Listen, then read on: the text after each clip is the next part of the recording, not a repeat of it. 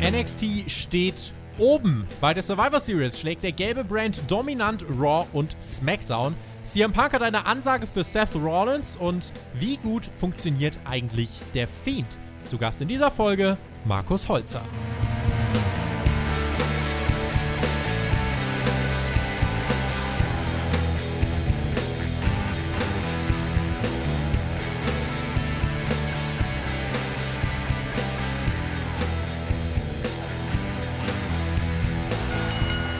Sind zurück aus der Mini-Pause. Ihr hört Hauptkampf, euren Wrestling-Talk von Spotfight. Vergangene Woche haben mich die Weisheitsszene behindert. In dieser Woche behindern sie mich Gott sei Dank nicht mehr. Weil das mit der Weisheit vielleicht nicht mehr ganz so gut klappt, habe ich mir heute jemanden ins Boot geholt, der genug von all dem hier versteht, sodass wir diese Woche wieder an den Start gehen können. Seit 25 Jahren beschäftigt er sich mit Wrestling so lang äh, es mich nicht mal. Mein äh, lieber Kollege Jonathan bringt ihn immer als Österreichs renommiertesten Wrestling-Journalisten ins Spiel. In diesem Sinne, ich freue mich, dass er heute bei uns ist. Markus Holzer. Hallo, aber ich äh, muss dich enttäuschen. Ich habe auch nicht mehr alle Weisheitszähne. Also ich hoffe, dass wir das jetzt gemeinsam gebacken kriegen. Zwei habe ich noch, die äh, werden dann irgendwann im Frühjahr nächstes Jahr weichen, aber ich möchte allen Leuten ähm, Weisheitszähne und Geschichten dahinter äh, gar nicht näher bringen. Ähm, Markus, hinter uns liegt die Survivor Series. Für viele ein ordentlicher, zumindest mal definitiv kein langweiliger Pay-Per-View. Ähm, kurzes Roundup von dir. Was für ein Event liegt da hinter uns? Ich fand die Survivor Series äh, okay. Es war einige gute Dinge waren dabei. Also zum Beispiel nehme ich jetzt einfach mal heraus, das NXT Title Match. Das hat mir gut gefallen, hat mir sogar am besten gefallen. Ich habe einige Dinge, die mich nicht so begeistern konnten. Gerade auch der Main Event, der ist leider untergegangen, was mir eigentlich als Freund des äh, guten Women's Wrestling, Wrestling auch schwerfällt zuzugeben. Aber es ist auf jeden Fall viel passiert, das hast du gut gesagt. Und im Endeffekt war es ja die NXT-Show. Und das war ja an sich dann schon mal ein frischer Wind, der da durch den ganzen Pay-Per-View geweht ist. Und genau das wird uns thematisch heute auch ähm, beschäftigen. Ich habe äh, ja auf unserem Zettel von eurer Abstimmung, es haben wieder 2.000, 3.000 Leute äh, mitgemacht, es sind Fragen eingegangen. Ähm, also, wir schauen gleich auf NXT. Du hast das gerade schon angedeutet. Die waren ja wirklich in den letzten Wochen und dann eben auch final bei der Survivor Series der Fokus und sie waren eben auch wirklich dominant. Wir schauen auf CM Punk bei WWE Backstage und fragen uns, ähm, ob da gerade mit Seth Rollins mehr im Busch stecken könnte. Und zu guter Letzt blicken wir nach drei Matches mal auf das zurück, was der Fiend bisher bewirkt hat und am Ende, wie ihr es dann kennt, eure Fragen. Ich möchte, bevor wir mit NXT anfangen, noch ein Thema ähm, bewusst vorn dran schieben. Das hatten wir jetzt gar nicht direkt auf dem Zettel, aber ich würde es aus gegebenem Anlass trotzdem kurz ähm, reinnehmen. Corey Graves hat am Samstag mit einem Tweet ähm, Kritik an Mauro Ronaldo geübt, kann man denke ich so sagen. Ähm, Ronaldo hat daraufhin für das Wochenende hingeschmissen, ist quasi durch die Tür gegangen. Er sollte eigentlich bei der Survivor Series bei den Kommentatoren mit dabei sein. Bekanntermaßen leidet Ronaldo ja an einer bipolaren Störung, hatte auch laut, äh, laut eigenen Aussagen bereits mentale Schwierigkeiten das Wochenende über. Und dann kam eben die Kritik von Corey Graves auf Twitter. Ich würde mal behaupten, dass die Diskussion jetzt nicht ausgebrochen ist, weil jemand wie Ronaldo kritisiert wurde, aber das Problem äh, ist eben für viele die Art und Weise, weil Graves ihm es nicht persönlich gesagt hat, sondern eben auf Twitter. WWE hat es in Form von Michael Cole bei der Survivor Series aufgegriffen und ähm, meinte, Ronaldo war bei Wargames so emotional dabei, dass er seine Stimme verloren hat. Auf Twitter hat Graves dann nochmal gegen Dave Meltzer ausgeteilt und ihn als Lügner beschimpft. Er sei doch ein Journalist und wisse Corys Nummer.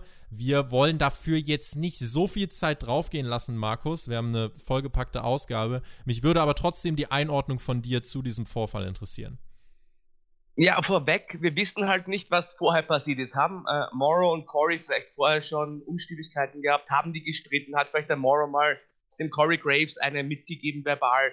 Das wissen wir alles nicht, deswegen bin ich da schon an sich ein bisschen vorsichtiger. Aber trotzdem ist es so, wenn man ein Kollege ist, der auch für das gleiche Unternehmen arbeitet, dann patzt man den anderen Kollegen nicht öffentlich an. Das macht man einfach nicht. Also das ist das ist schon letztklassig, auch wenn, wenn die sich nicht leiden können oder was auch immer.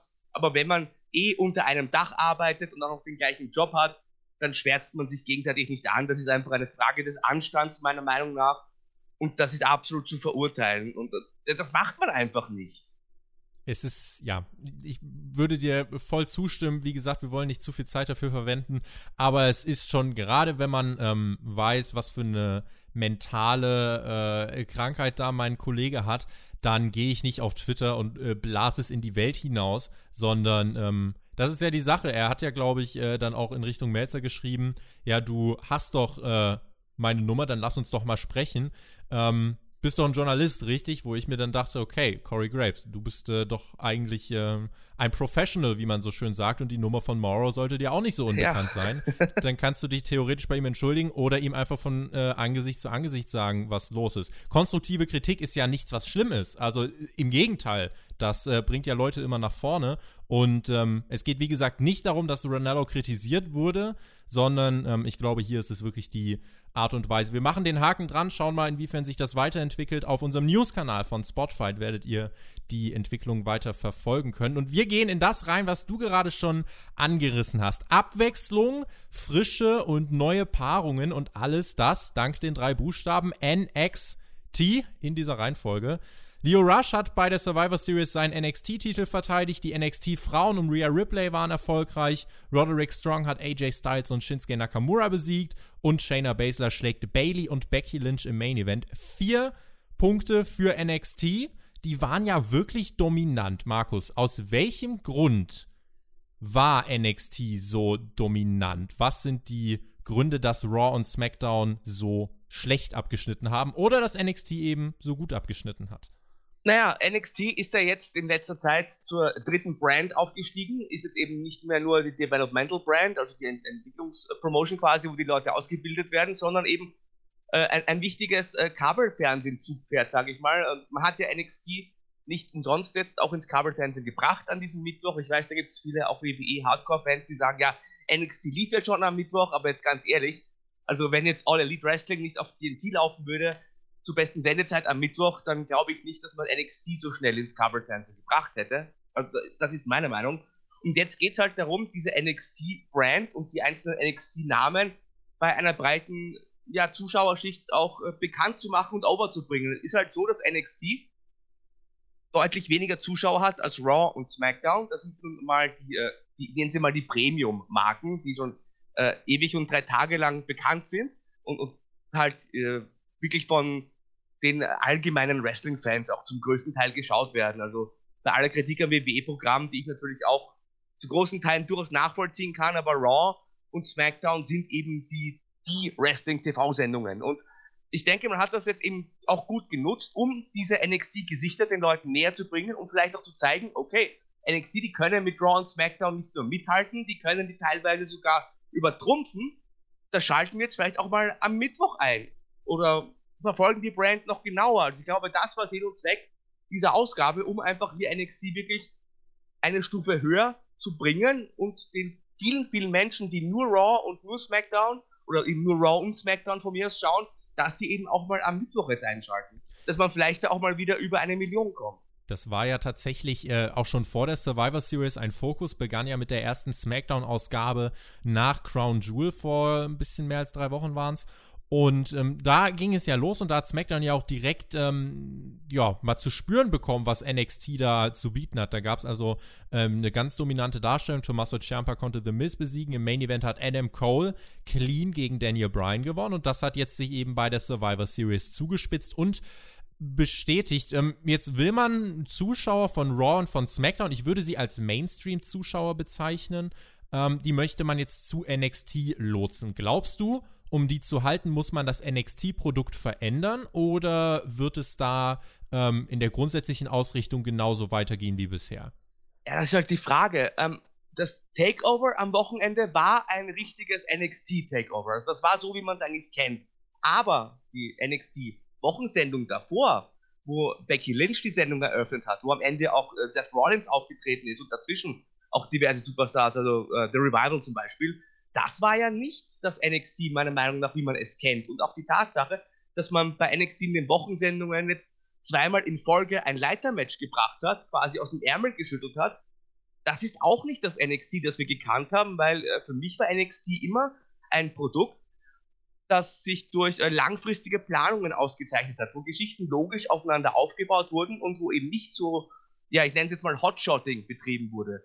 Und das finde ich, hat man jetzt zuletzt in den Wochensendungen schon gesehen, dass sich da schon etwas geändert hat im Produkt. Und ich denke, wenn man weiterhin, oder jetzt hat man ja quasi diesen kleinen Krieg gegen All Elite knapp gewonnen zuletzt, knapper als ich gedacht hätte, ehrlich gesagt, aber wenn man da jetzt weiterhin nicht gewinnt, könnte ich mir schon sehr gut vorstellen, dass man öfter die, das ein oder andere Gesicht aus den beiden Hauptkadern zu sehen bekommt oder eben dieses Hotshotting. Und das ist eben dann meiner Meinung nach eben ein anderes NXT-Produkt und es, es wird sich, glaube ich, verändern. Leider, muss ich sagen, weil ich war immer ein großer Befürworter von dem NXT-Produkt, wie wir es in den letzten Jahren gesehen haben. Das war für mich wirklich ein logisches und unterhaltsames Wrestling-Produkt, das sich eben dadurch ausgezeichnet hat, dass nicht die Leute von Raw und SmackDown dabei waren. Ich bin ganz ehrlich, wenn ich NXT schaue, dann will ich den Rollins nicht sehen, dann will ich die Becky Lynch nicht sehen. Die sollen am Montag und von mir ist am Freitag bleiben, aber nicht am meinem Mittwoch. Aber das wird nicht ausbleiben, weil es dann doch, es ist eine Spielerei, dieser Mittwochskrieg, aber es ist halt doch eine, eine Prestige-Spielerei. Es geht ums Prestige und ich glaube nicht, dass die WWE und dass Vince McMahon da verlieren möchte gegen All Elite, diese aufstrebende junge Firma. Das, das kann. Dafür Vince, war Vince noch nie ja, äh, so wirklich eben. bekannt, tatsächlich. Ich mein, ja, weiter. Der damals angefangen hat in den frühen 80ern, ne, die ganzen äh, Territories ähm, aufzukaufen und, und alle möglichen Superstars zu holen und die Nummer 1 zu werden, der hat nie gerne verloren und der hat nie gerne den Kuchen geteilt und der, er wird aus seiner Sicht alles unternehmen, dass NXT auch diesen Krieg gewinnt und ich persönlich äh, finde das aber nicht so toll, wenn ich ehrlich bin, weil wie gesagt, ich war immer ein großer Fan von dem NXT-Produkt, wie wir es in den letzten Jahren hatten. Kommen wir zurück nach Chicago. Dort war ja ähm, einiges los jetzt am Wochenende bei der Survivor Series. Unter anderem jemand, der dir vielleicht auch nicht so fremd ist. Ähm, ihr seid Landsmänner. Walter war dort und ähm, war beim Publikum einer der ja, beliebtesten Superstars des Abends, kann man eigentlich sagen. In einer Riege mit ja, Daniel Bryan vielleicht dann tatsächlich schon, mit Keith Lee am Ende. Walter, ja, der im Match stand, im Survivor Series Männer-Match und ähm, das halt leider nicht ganz so lang bei seiner Eliminierung ist innerlich ein kleiner Teil von mir kurzfristig äh, aus dem Fenster gesprungen, als Keith Lee dann am Ende aber das Spotlight bekam, ging mir wiederum das Herz persönlich auf. Wie hast du Walter in dieser Konstellation ähm, erlebt, auch mit Blick auf die Eliminierung in unter drei Minuten und wie sehr liebt Vince McMahon eigentlich Keith Lee? ja, also prinzipiell war es ja schon mal toll. Äh, generell, dass die Imperium-Jungs dabei waren. Also, dass die, ähm, die haben, gab es in, dieser Tag-Team-Geschichte, in der Pre-Show, in der Kickoff-Show, gab es auch schon mal Imperium zu sehen. Ähm, ich war auch überrascht, negativ überrascht, dass der Walter so schnell draußen war. Gerade weil er so schnell over war, in einer perfekten Welt, äh, kann man da ein sogenanntes Audible callen, also spontan halt einfach das, das umdrehen und sagen, der Walter bleibt noch ein bisschen drin aber das geht halt in diesem durchgeplanten TV-Produkt äh, sehr, sehr schlecht. Ähm, auf der anderen Seite kann ich irgendwie den Vince auch schon verstehen in dem Fall. Also nehme ich sogar den Vince McMahon in Schutz, nicht, dass er es braucht, aber weil es ist halt so, äh, Walter, der lebt ja nicht in den USA, der ist jetzt regelmäßig äh, dabei und da, da verstehe ich schon, dass Vince dann auf jemanden setzt, wie den Keith Lee, den er quasi, der immer greifbar ist und den er auch spontan zum Beispiel mal bei Raw einsetzen kann oder bei SmackDown ich glaube schon, dass Vince McMahon von Walter sehr viel hält, prinzipiell, weil der wurde auch, finde ich, generell bisher auch sehr stark dargestellt. Aber es macht schon Sinn, wenn man sich auf ein NXT-Monster unter Anführungszeichen jetzt konzentriert bei diesem Match, dass man dann eben nicht den Walter nimmt, sondern den Keith Lee einfach aus, ja, aus logistischen Gründen.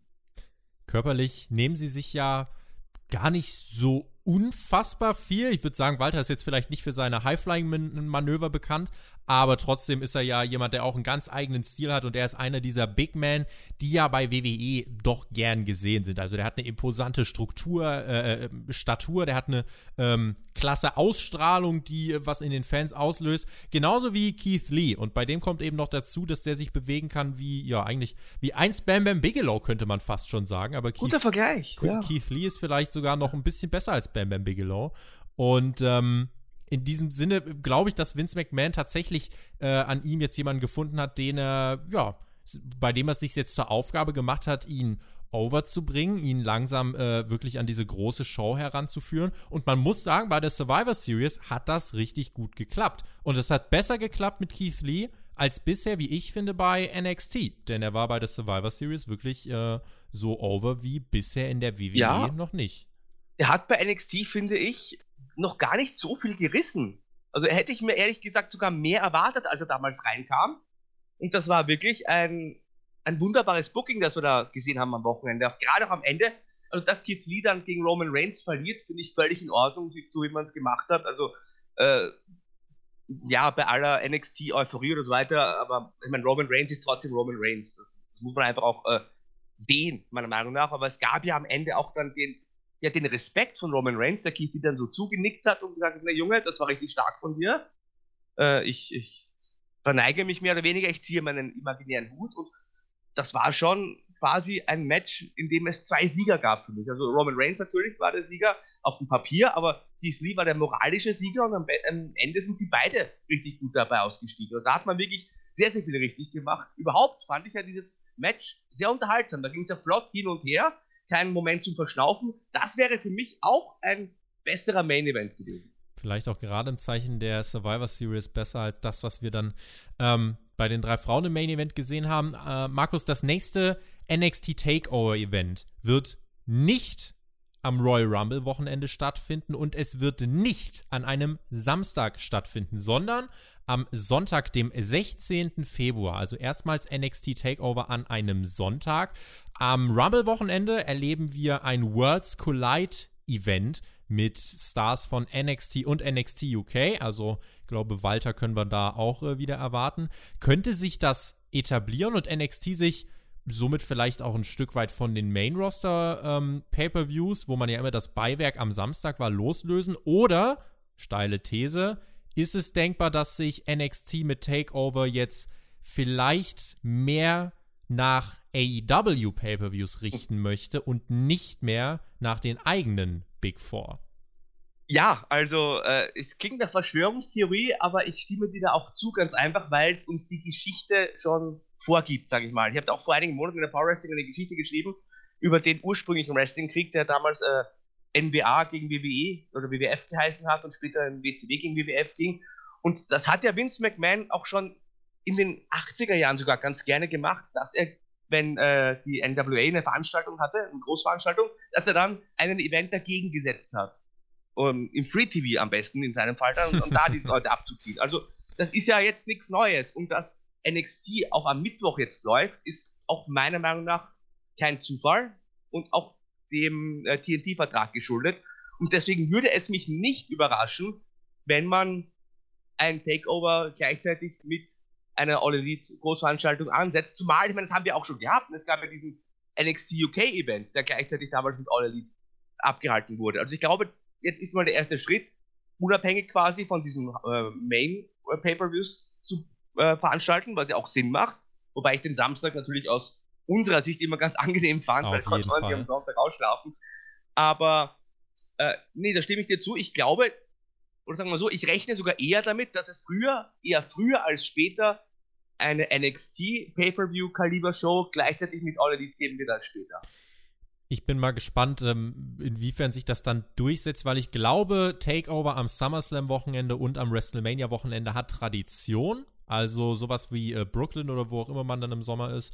Und dann jeweils äh, im, beim Austragungsort von WrestleMania. Das wird sich wohl halten, aber dass wir jetzt äh, NXT parallel zum Rumble bekommen, zur Series, vielleicht zu Money in the Bank. Ich glaube, das kann durchaus sein, dass wir uns davon verabschieden müssen. Aber es ist auch gut. Oder ich fand das auch immer, diese, diese Doppelwochenenden. Klar, wenn, wenn man viele Leute vor Ort hat, dann kann man doch in die Hallen ziehen und so weiter. Aber jetzt rein als Zuschauer war ich ja oft schon am Sonntag, wenn, wenn so richtig geiles Takeover war, dann war ich aber auch schon gesättigt. Und wenn ich dann noch vor mir gesehen habe, jetzt kommt wieder so eine 5-Stunden-Show, dann gut, lag die Latte auch schon hoch.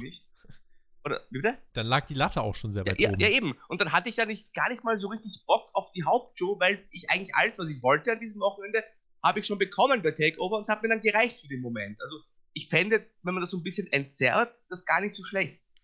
Die NXT-Ratings bekommt ihr äh, und die AEW-Ratings bekommt ihr am Donnerstagabend bei uns auf dem Spotfight Twitter-Kanal at Spotfight De und außerdem natürlich bei uns hier auch die Podcasts zu AEW und zu NXT. Es gibt ja einige, denen hängt das Thema wirklich ähm, zu den Ohren heraus. Genauso ja. wie das. Ich habe ja auch gesehen, du wirst ja auch ganz gerne als äh, All-Elite-Mark äh, bezeichnet.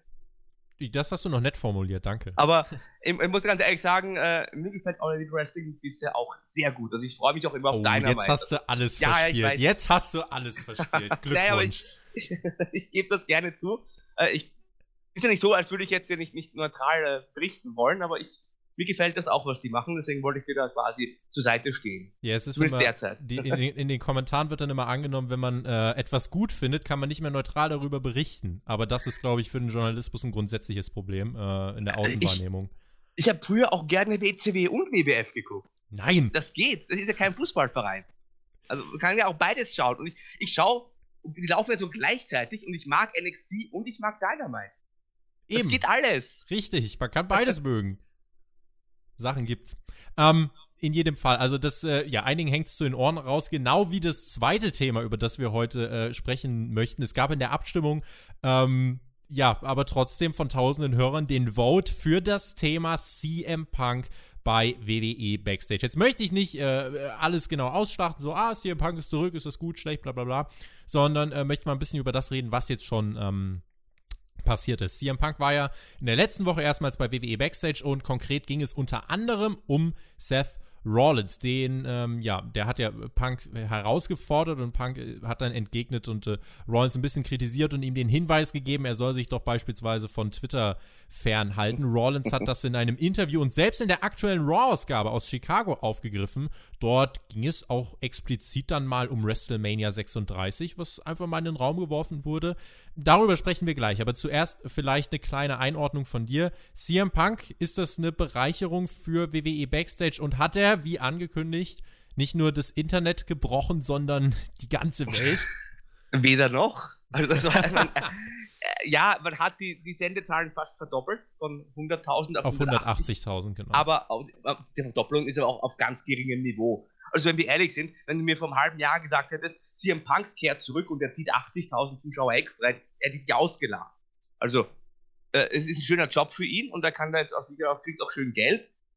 Äh, man wird jetzt erstmal aber sehen müssen, ob sich, äh, ja, der kriegt eben, wie gesagt, äh, ein schönes Sümmchen, ob sich das eben für Fox dann auch auszahlt, für die paar tausend Zuschauer, die da extra einschalten. Also ich fand dieses Comeback irgendwie sehr underwhelming. Ja, ja, genau, ja, gutes Wort, ja, underwhelming. Ich habe ja. gerade nach dem deutschen Wort gesucht, das fällt mir gerade nicht ein. Manchmal gibt es englische Begriffe, ja. die sind viel besser. Ja, ähm, das ist genau das richtige Wort. Du, du hast die 180.000 schon angesprochen, genau. Wir müssen natürlich, wenn wir das jetzt einordnen, also wer, es gibt Leute, die haben damit gerechnet, dass Punk da irgendwie eine Million an einem äh, Dienstagabend zieht. Also das läuft am Dienstag um 23 Uhr.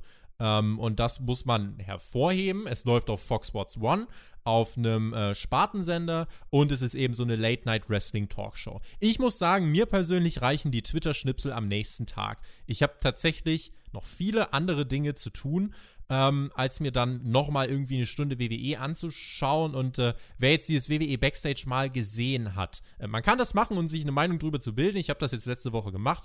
Ähm, und habe dann wirklich in diesen Phasen, wo CM Punk nicht da war, muss ich wirklich sagen, war es halt äh, tatsächlich wirklich nichts, was in irgendeiner Art und Weise einen Mehrwert jetzt für mich mhm. ähm, geboten hat. Das ist eine Kickoff-Show. Das, das, ist diese Kickoff-Panel, die man halt vor jedem Paper sieht, die hat man halt da quasi äh, rückblickend mit, mit Booker T und mit Page und auch das, was CM Punk jetzt gesagt hat, das fand ich ja jetzt auch nicht. Genau das, nicht äh, da kommen wir jetzt, oder? Genau, ja. da kommen wir jetzt nämlich genau darauf zu sprechen. Äh, seine Aussagen waren ja jetzt äh, also nicht pro WWE. Er hat beispielsweise das Segment mit äh, Baron Corbin und dem Hundekostüm von SmackDown als Müll bezeichnet. Und da haben dann viele auf Twitter gesagt, boah, krass, wie kann er das sagen? Und mein Eindruck war eher, ja, was soll man anderes sagen? Also, ja, ich meine.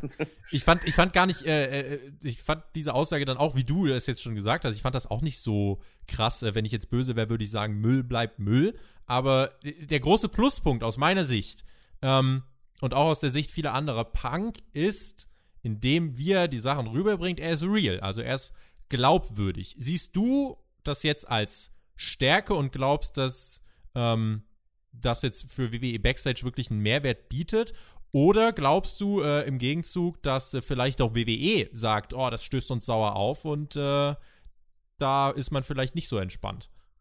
Nein, äh, ich glaube, jetzt meine persönliche Meinung, ich glaube nicht, dass äh, Fox den CM Punk verpflichtet hat, ohne mit der WWE zu sprechen. Also er steht bei Fox unter Vertrag und es ist eine Fox-Sendung, aber wenn du dir anschaust, was prinzipiell dort gesagt wird, wie es aufgebaut ist, das ist doch, das ist doch mehr oder weniger trotzdem eine WWE-Sendung, die halt von Fox produziert wird, aber da wird man jetzt dem Partner WWE nicht ans Bein pinkeln deswegen bin ich auch überzeugt, dass Und sich selbst vor allem auch nicht. Also man wird nicht im Spartensender sagen, äh, man wird SmackDown nicht bei ist nichts. Ja, genau. schaltet nicht bei SmackDown ein, weil das ist nur Quatsch. Also, Richtig. Das ist eine Werbesendung für WWE im Endeffekt.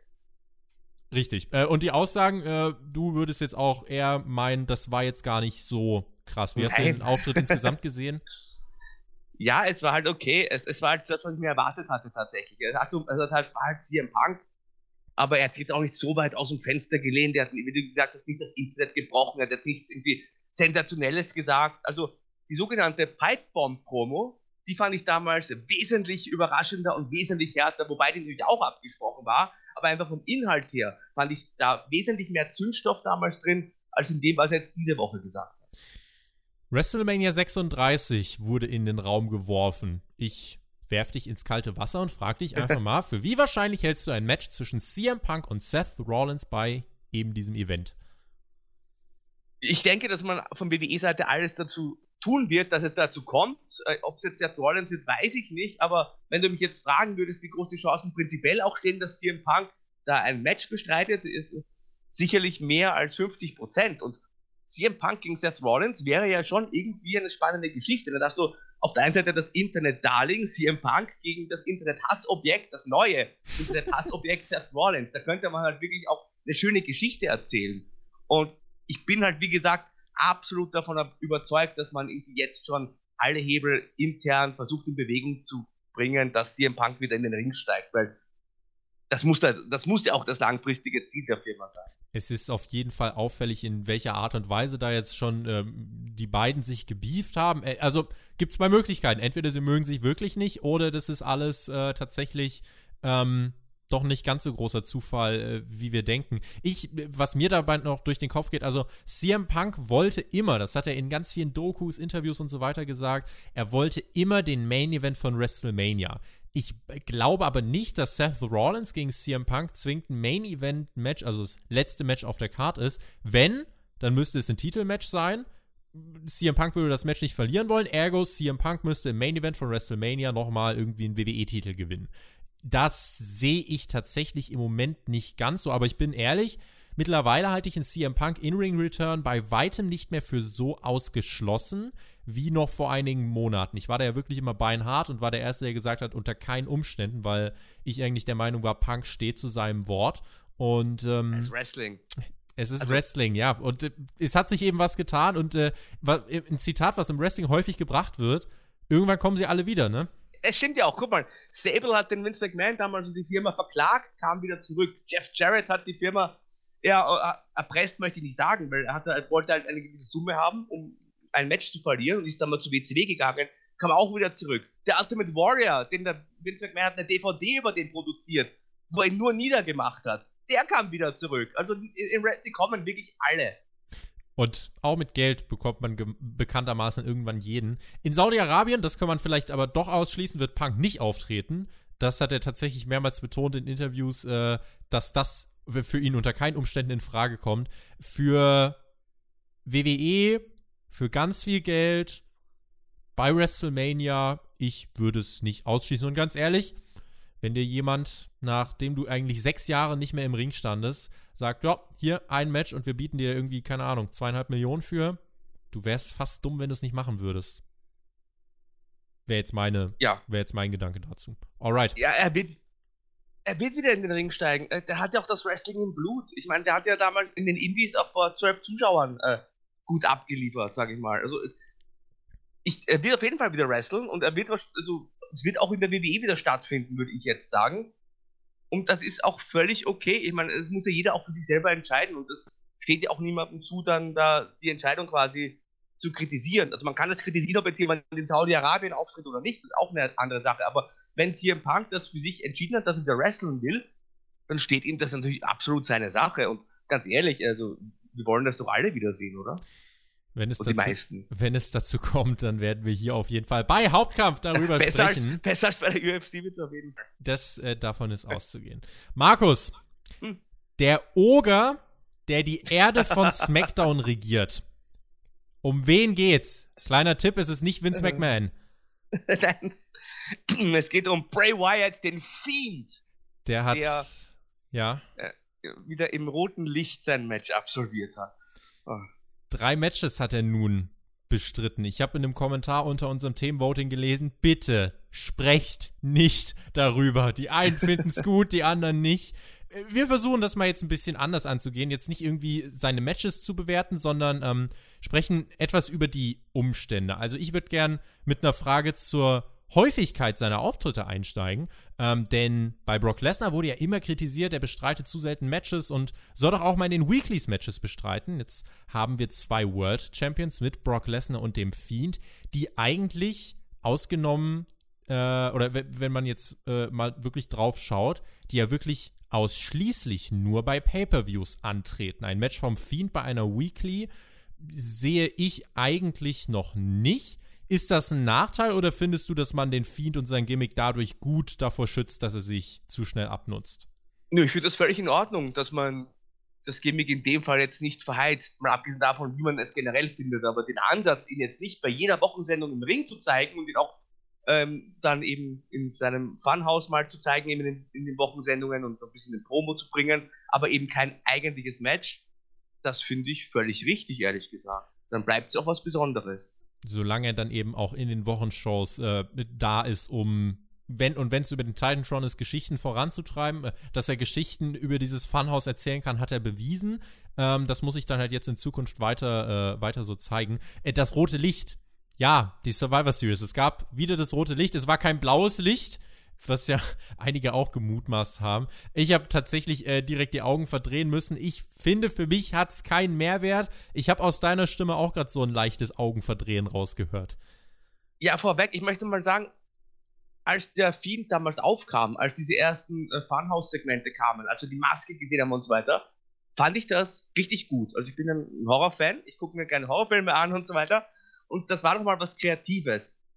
Für mich ist aber dieses Gimmick halt mit dem ersten Match dann bei Hell in a Cell schon über die Klippe gesprungen und dieses rote Licht trägt halt wirklich äh, sehr viel dazu bei, denn ich, ich, erkenne da, ich erkenne da auch keinen Mehrwert. Das macht ja das Ganze nicht gruseliger. Also ich kenne auch keinen Horrorfilm, der die ganze Zeit nur im roten Licht spielt und ich finde das total unangenehm. Man erkennt nichts, man kriegt Kopfweh davon. Äh, es ist total schwer, dem All Ich finde das ganz, ganz furchtbar, dieses rote Licht, und das macht ganz viel kaputt was ich, was ich jetzt bei dir raushöre, ist eigentlich auch das, was ich als nächstes gern aufgreifen würde. Die Elemente, mit denen der Fiend ja arbeitet, sind fürs Wrestling doch relativ markant abweichend. Das Match gegen Brian war wohl, da kann man sich, denke ich, drauf einigen, das beste der drei Fiend-Matches und am nächsten eigentlich an einem Wrestling-Match gelegen.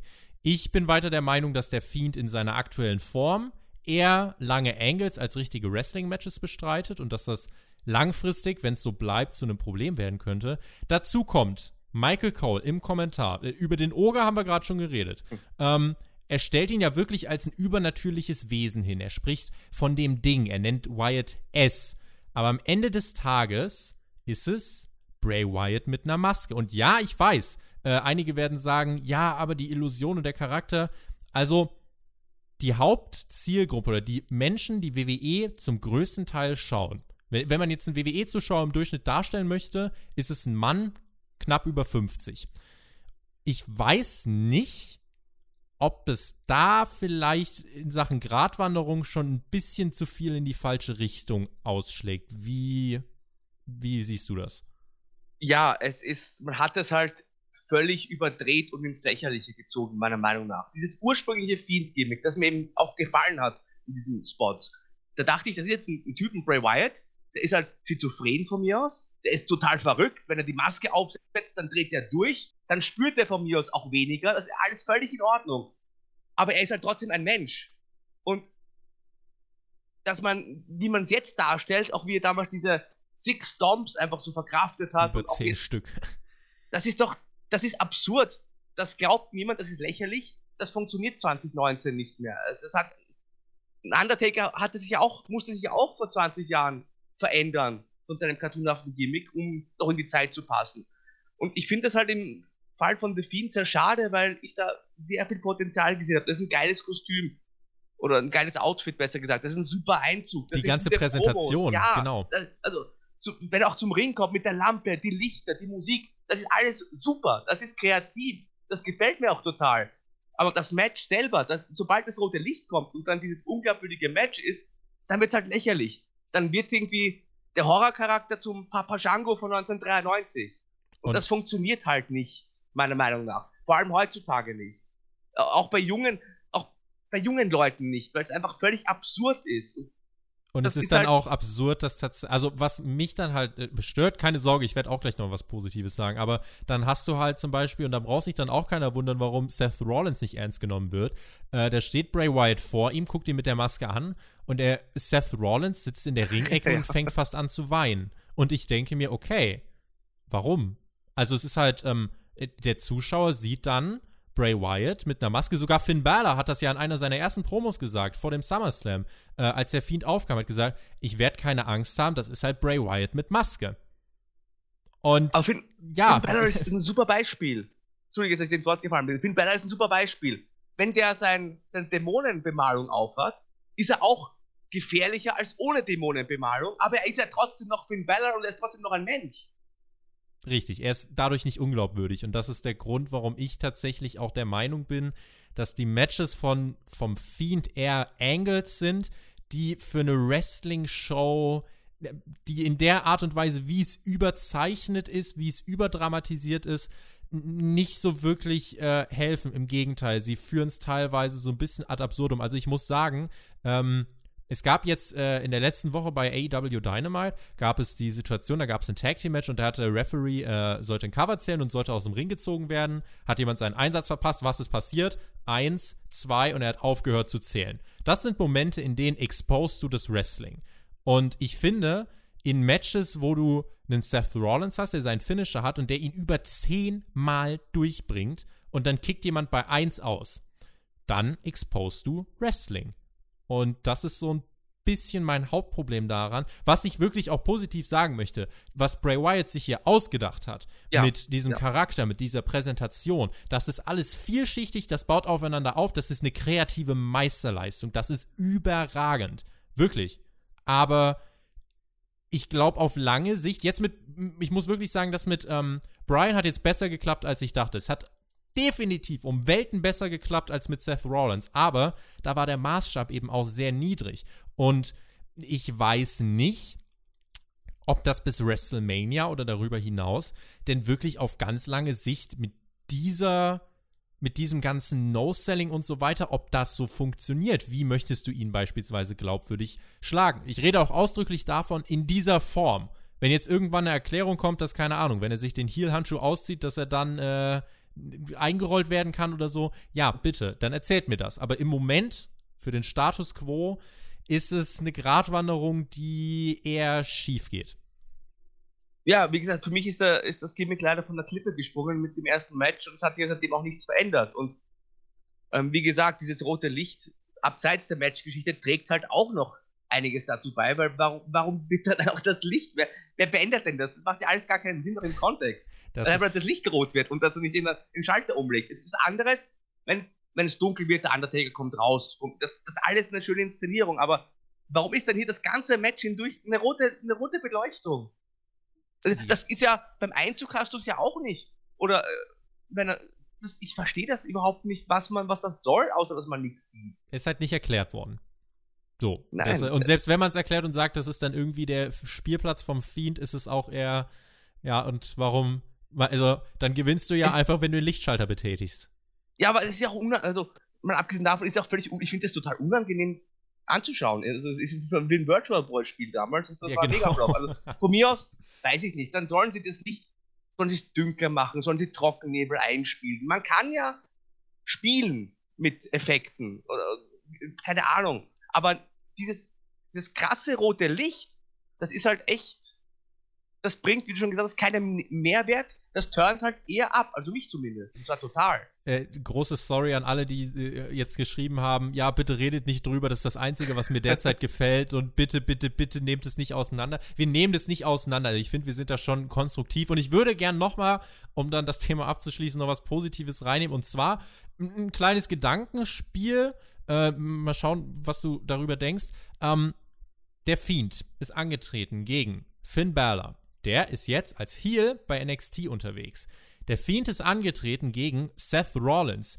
Der ist mit dieser Raw-Ausgabe doch dann langsam, aber sicher auch in die Schiene gerutscht, dass er ein bisschen, ähm, ja, get ahead of, of himself, würde der Engländer sagen. Also der ist auch so ein bisschen jetzt mehr in die Heel-Richtung gerutscht. Und er hat nun Daniel Bryan besiegt, der mental auch angeknackst ist. Vielleicht hat er ihn jetzt gebrochen. Ist der Fiend jetzt die Heel-Turn-Maschine oder ist das äh, zu weit äh, hergeholt. Ich glaube, das ist nur ein Zufall, weil Daniel Bryan war ja eigentlich, der ist eigentlich auf dem Weg zum, zum Face, dachte ich immer.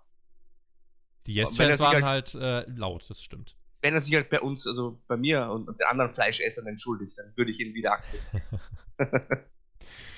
ja, ja, also das werden wir mal äh, im Auge behalten. Ähm, bei SmackDown finden wir dann auch vielleicht heraus, wer der nächste Gegner von Wyatt wird. Ich weiß nicht, wie man ihn besiegen soll im Moment. Ähm, Vielleicht kommt der Goldberg. Vielleicht. Der hat ja, der hat ja auch eine Zeit lang, äh, den hast ja auch keine Schmerzen zufügen können damals. Also das also Match, das Match, was ich eigentlich im Moment mit dem Fiend noch unbedingt sehen möchte, ist das von Wyatt gegen Lesnar. Wie das aussehen würde, würde mich interessieren, denn äh, man muss ja auch mal überlegen, ich glaube, ein Brock Lesnar würde sich nicht in die Ringecke setzen und äh, fast in Tränen ausbrechen wegen einem Mann mit Maske. Also der, Lesnar der, der würde aber auch das Licht einfach einschalten, glaube ich. Und äh, die Maske zertreten. Ja. ja. Das ist äh, vielleicht noch so die Sache. Naja, äh, eine Sache, die ich aber dich trotzdem jetzt noch äh, fragen möchte, weil ich sie eigentlich äh, jedem Podcast-Kollegen frage. Ähm, ganz kurz und knackig. Wer schlägt den Fiend? Ich weiß, es ist kaltes Wasser, in das ich dich werfe, aber. Roman Reigns. Bei WrestleMania lassen wir so im Raum stehen. Und kommen damit zum Fragenteil. Wir haben ja ein bisschen was von euch bekommen. Äh, fühlt euch frei, da immer schön weiter äh, Fragen zu stellen auf Twitter. Vielleicht auch hier in den Kommentaren. Ansonsten gern, wenn wir das Themenvoting veröffentlichen. Das ist meistens Sonntag oder Montag der Fall. Schaut auf Twitter oder in den Community-Tabs auf unserem Spotify News-Kanal oder hier auch ähm, auf dem Spotify Podcast-Kanal die Fragen. Wir beginnen einmal mit ähm, PH Steve und der hat uns gefragt, wird John Moxley irgendwann zu WWE zurückkehren? Apropos, sie kommen alle wieder. Eher ja als nein. Keine Ahnung, wie lange es All Elite Wrestling geben wird und wie sich alles entwickelt, aber im, im spätesten Fall wird man ihn wohl gemeinsam mit seinen Shield-Kollegen irgendwann mal in die Hall of Fame aufnehmen wollen. Ich sehe auch tatsächlich, äh, gerade auch weil seine Frau dort arbeitet und eigentlich wahrscheinlich sehr, sehr gutes Geld verdient, äh, also die wird da wahrscheinlich nicht so schnell weggehen. Aber äh, das steht und fällt natürlich auch viel damit, wie erfolgreich ist All Elite Wrestling. Also wenn AEW sich jetzt ein Jahr so hält, wie sie sich jetzt halten und äh, am Markt etabliert, dann gehört er definitiv zu den größten Draws der Firma und wird da auch erstmal nicht mehr weggehen. Aus dem einfachen Grund, dass er dort auch als Topstar gutes Geld verdient. Und ähm, insofern, solange es das persönliche und das private Leben nicht zu sehr beeinflusst, ist das, glaube ich, auch erstmal noch kein Thema, aber langfristig, ey, wenn es CM Punk zurückkommt, dann kann jeder zurückkommen. King Konzler, wo seht ihr den Fiend in einem Jahr? An der Spitze oder begraben, Markus? Ich befürchte, nach der ersten Niederlage wird das ganz schnell in die Midcard abrutschen und dann wird er, also befürchte nicht, ich möchte das nicht, also ich will, hätte ja gerne, dass Bray Wyatt da seine Kreativität richtig ausleben darf, aber ich befürchte, eben der verliert, dann verliert er nochmal ein Rückmatch nachher und dann wird das irgendwie die Midcard abrutschen und er wird sehr viel verlieren, wie das eben oft bei dieser Art der Charaktere in der WWE leider so war. Die Anfang sehr dominant waren, dann war die Geschichte erzählt und dann sind die einmal wieder abgerutscht. Äh, keine Ahnung. Ein Beispiel, ein gutes Beispiel wäre vielleicht auch Asuka nach ihrer Siegesserie. Da wusste man leider auch nicht mehr, was man mit dieser großartigen Wrestlerin anfangen soll, eine Zeit lang. Ich glaube, sie ist zwischenzeitlich dem 24-7-Titel hinterhergelaufen, ne? Ja, ja, also das, ganz, ganz ja. furchtbar eigentlich. Ähm, Ich glaube tatsächlich auch, also das äh, steht und fällt damit, wie langfristig das jetzt auch geplant ist, wie lange man daran festhalten wird. Ich bin der Meinung, dass der Fiend nicht mehr ganz so over ist wie am Anfang. Äh, Alex und Jonathan, Podcast-Kollegen, die haben gemeint, äh, der Fiend ist jetzt anders over. Und es kommt drauf an, wie äh, sind die Matches in nächster Zeit? Wird es jetzt sich mehr und mehr in die Richtung der guten Wrestling-Matches orientieren? Also, wenn wir jetzt von Daniel Bryan gegen äh, Bray Wyatt reden, es gab da beim Royal Rumble 2014 ein exzellentes Match. Die beiden können das. Und das war jetzt zum Beispiel bei der Survivor Series ganz, ganz weit davon entfernt, wenngleich es aber das beste Fiend-Match war. Inwiefern das jetzt der Maßstab ist, wird sich in Zukunft äh, rausstellen müssen. Und wenn eben die Fans jetzt irgendwann nach fünf Monaten sagen, boah, Fiend schön und gut, aber wenn außer dem Entrance alles danach äh, eher Quark ist, finden wir es nicht mehr gut. Ich glaube, dann könnte das ganz, ganz schnell gehen, dass Wyatt verliert und äh, dass es dann echt in eine Richtung geht, die eher Schmerzen als Freude bereitet. Ja. Wollen wir es nicht hoffen? Du, du, hast heutzutage sehr wenig Zeit beim Publikum, habe ich das Gefühl. Wenn die einmal keinen Bock mehr auf dich haben, dann war es das für eine lange Zeit. Also Roman Reigns hat das damals bemerkt, äh, Seth Rollins hat es ja auch bemerkt, der war ja auch mal over und dann haben die Leute auch aufgrund äh, einiger Äußerungen von ihm äh, keinen Bock mehr auf ihn gehabt und dann geht das ganz schnell. Dann gibt es da auch nicht kein vorerst mal Weg zurück mehr. Nikki Nation fragt uns, wird NXT im Laufe der Zeit zum dritten Brand? Ich glaube, da geht es jetzt vielleicht auch vor allem darum, ob NXT wohl dann auch bei den Main Roster Pay-per-Views antreten wird ähm, im Draft berücksichtigt, äh, berücksichtigt wird und, und so weiter. Weil ich glaube, so als dritter Brand, jetzt die letzten drei Wochen waren da ja mit der Survivor Series wirklich eine Ansage, ne? Ja, ja. Ich glaube auch, es wird zum Beispiel WrestleMania, wird es wahrscheinlich, so könnte ich mir vorstellen, sicherlich, oder ziemlich sicher sogar wieder ein NXT-Titelmatch oder sowas in der Art. Also ich glaube, bei den ganz großen, bei den vier Big Shows sozusagen, wird man äh, NXT in Zukunft einbauen. Im Royal Rumble Match zum Beispiel. Kann ich mir gut vorstellen. Also für mich sind die jetzt schon die dritte Brand. Glaubst du, dass wir Call-Ups dann in der Art und Weise noch erleben werden? Weil wenn wir jetzt zum Beispiel über den Keith Lee reden, den Vince McMahon dann doch wirklich sehr mag, ähm, heißt das jetzt, dass Keith Lee von Vince McMahon bei NXT gepusht wird? Heißt das, dass Keith Lee zu Raw oder zu SmackDown kommt? Weil damit würdest du ja doch dem Zuschauer wieder erzählen, okay, sobald jemand wirklich ein Star wird, tritt er nicht mehr bei NXT auf. Einspruch. Dafür ist ja zum Beispiel Finn Balor auch zurückgegangen. Also man kann ja da hin und her tauschen inzwischen. Alright. Aber ich, ich denke, also ein Keith Lee wird sicher früher oder später bei Raw oder SmackDown auftreten. Da bin ich mir sehr sicher. Gibt ja tatsächlich viele Möglichkeiten. Ich hätte auch gedacht, eigentlich, dass Kevin Owens bei NXT ja, dann ja. wieder aufschlägt. Das fand ich fast ein bisschen schade. Aber, weil er wäre da auch jemand, der super gut reinpassen würde, finde ich. Sami Zayn. Sami Zayn, ja. Unser Taxler. Der sollte eigentlich auch bei NXT wieder sein und da sein Potenzial ausschöpfen. Der hat ja also viele wirklich da reingeholt in das Produkt damals. Das und ich glaube, es wird da munter in Zukunft, jetzt nicht ständig, aber wenn so, ja, Draft-Geschichten anstehen oder, oder andere Momente sich anbieten, wird da sicherlich noch mehr hin und her getauscht in Zukunft. Der Titty Twister, immer noch ein sensationeller Name. ist es in Zeiten, in denen Wrestler Fotos von ihren Titeln mit ihren Babys posten, überhaupt möglich, einen Charakter wie den Fiend dauerhaft overzubringen? Oder ist es nicht einfacher, im Wrestling auf gutes und sinnvolles Booking zu setzen?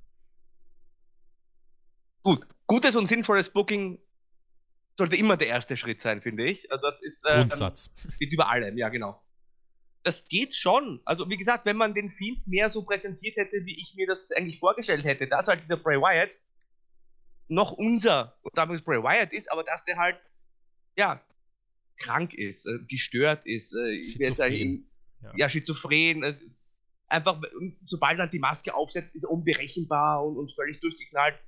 Das, das, das, funktioniert schon auch, weil wenn er dann bei Social Media, jetzt nehme ich ihn mal heraus, dann trotzdem ein Bild mit seinem Kind postet, ohne Maske, äh, so wie er ja auch im Firefly Funhouse sich präsentiert, dann passt das ja auch wieder zu diesem anderen Bray Wyatt. Also ich glaube schon, dass das funktionieren würde. Generell finde ich halt, sollten sich alle Wrestler mal ähm, die Social Media von Chris Jericho anschauen. Denn der hat das perfekt drauf. Er ist ein Heel, aber nicht unglaubwürdig und ist mit der einzige Wrestler, der bei Social Media so diesen, diesen Sprung hin, diesen, diesen Ritt auf der Rasierklinge hinbekommt, meiner Meinung nach. Ein Charakter zu sein, aber trotzdem seine anderen Projekte zu pushen und glaubwürdig zu sein. Unfassbar unterhaltsam, was Jericho tatsächlich macht. Äh, da wird es ja auch dann im äh, nächsten Jahr eine AEW-Ausgabe geben, die, ähm, ja, äh, wo, wo Matches dann auf der Kreuzfahrt, auf diesem äh, Rock'n'Rager at Sea äh, getaped werden. Das wird auch ganz spannend zu sehen sein. Also Chris Jericho ist da wirklich, ähm, hat das, glaube ich, im Moment so perfekt alles miteinander unter einen Hut gebracht. Er hat seine Band, er hat eine Kreuzfahrt, er ist einer der größten Stars bei AEW und ähm, insofern. Er hat Bücher geschrieben, vergiss mal seine Bücher auch. Ne? die es für drei Dollar auf äh, Amazon gibt. Ja, aber er hat ja vorher schon eine Menge davon verkauft. Aber ja, es war nur eben so ein Social Media Beispiel. Es gibt auch andere, die das ganz gut machen. Es gibt aber viele, die das nicht gut machen, meiner Meinung nach. Ich glaube, beim. Und deswegen verstehe ich auch, die finde ich die Frage auch äh, sehr berechtigt vom äh, Titty Twister, oder? ja, richtig. Toller Name, From Dust Till Dawn, toller Film. ähm, ich würde, ich würde dir auch zustimmen, was halt äh, eigentlich der erste Moment war, weswegen man schon wirklich argumentieren kann, dass mit dem ersten Match das ein Stück weit von der Klippe gefallen ist, ähm, ist eben dieses massive No-Selling, was äh, ein ganz, ganz großer Punkt ist. Wenn das nicht so massiv gewesen wäre und von mir aus, dann erklärt es irgendwie. Aber stellt mir nicht hin, dass Bray Wyatt mit Maske ein übernatürliches Wesen Nein, ist. Nein, dann kriegt er halt drei Stomps und kickt raus. Das geht ja, weil er halt irgendwie, weil das Adrenalin zu hoch ist und was auch immer. Das ist von mir drei Stomps, aber nicht 13. zwölf oder zehn oder was auch immer. Ja. Das ist halt dann wieder so das krasse Extrem. Damit sind wir am Ende dieser, wie ich fand, wirklich unterhaltsam, äh, gehaltvollen und konstruktiven Ausgabe von äh, Hauptkampf. Markus, wir treffen uns mal und bashen das einmal richtig kaputt irgendwann. Ähm, für heute war das dann aber die konstruktive Art und Weise. Hat mich gefreut, dass du da warst. Schreibt uns, wie ihr zu diesen Themen steht. Was sind eure Kommentare zu CM Punk bei WWE Backstage? Wie werden sich die Zuschauerzahlen bei WWE Backstage entwickeln? NXT AEW, das ist äh, der Dauerbrenner im Moment.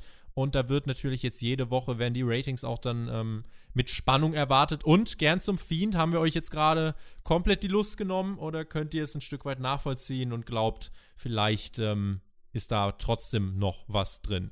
Lasst es uns gern wissen. Wir lesen in den Kommentaren fleißig. Ich würde an dieser Stelle gleich abgeben an Markus. Du bekommst dann die Schlussworte. Hm. Nochmal ein Dankeschön an dich. Ich verweise an dieser Stelle auf die Raw Review, die online gekommen ist auf diesem Kanal. Ähm, wir haben ja einen neuen US-Champion bekanntermaßen. Außerdem kommt natürlich in dieser Woche, wie ihr es gewohnt seid, NXT, AEW, außerdem auch die SmackDown Review. Pay-Per-View ist dann jetzt am Wochenende nicht. Ihr könnt uns seit neuestem man glaubt es kaum, auch auf Instagram folgen. Also schaut da auch äh, gern einmal äh, vorbei. Wir haben da jetzt auch mal so ein bisschen angefangen und mal schauen, was sich daraus noch ähm, jetzt Stück für Stück entwickelt. Spotfight.de, so findet ihr uns dort. Und ähm, damit wäre auch dieser kleine Werbeblock am Ende abgeschlossen. Danke fürs Zuhören. Bis zur nächsten Woche. Wenn mir keiner die Weisheitsszene zieht, sollte ich wieder am Start sein. In diesem Sinne, Markus hat die Schlussworte. Ich bin raus. Macht's gut. Auf Wiedersehen. Tschüss. Die Raw-Review mit dem Edeljobber habe ich vorhin gerade gesehen. Der ist also wieder da. Unbedingt reinhören. Ansonsten folgt mir bitte gerne auf Twitter. At Markus Holzer. Markus mit C, Holzer mit Z.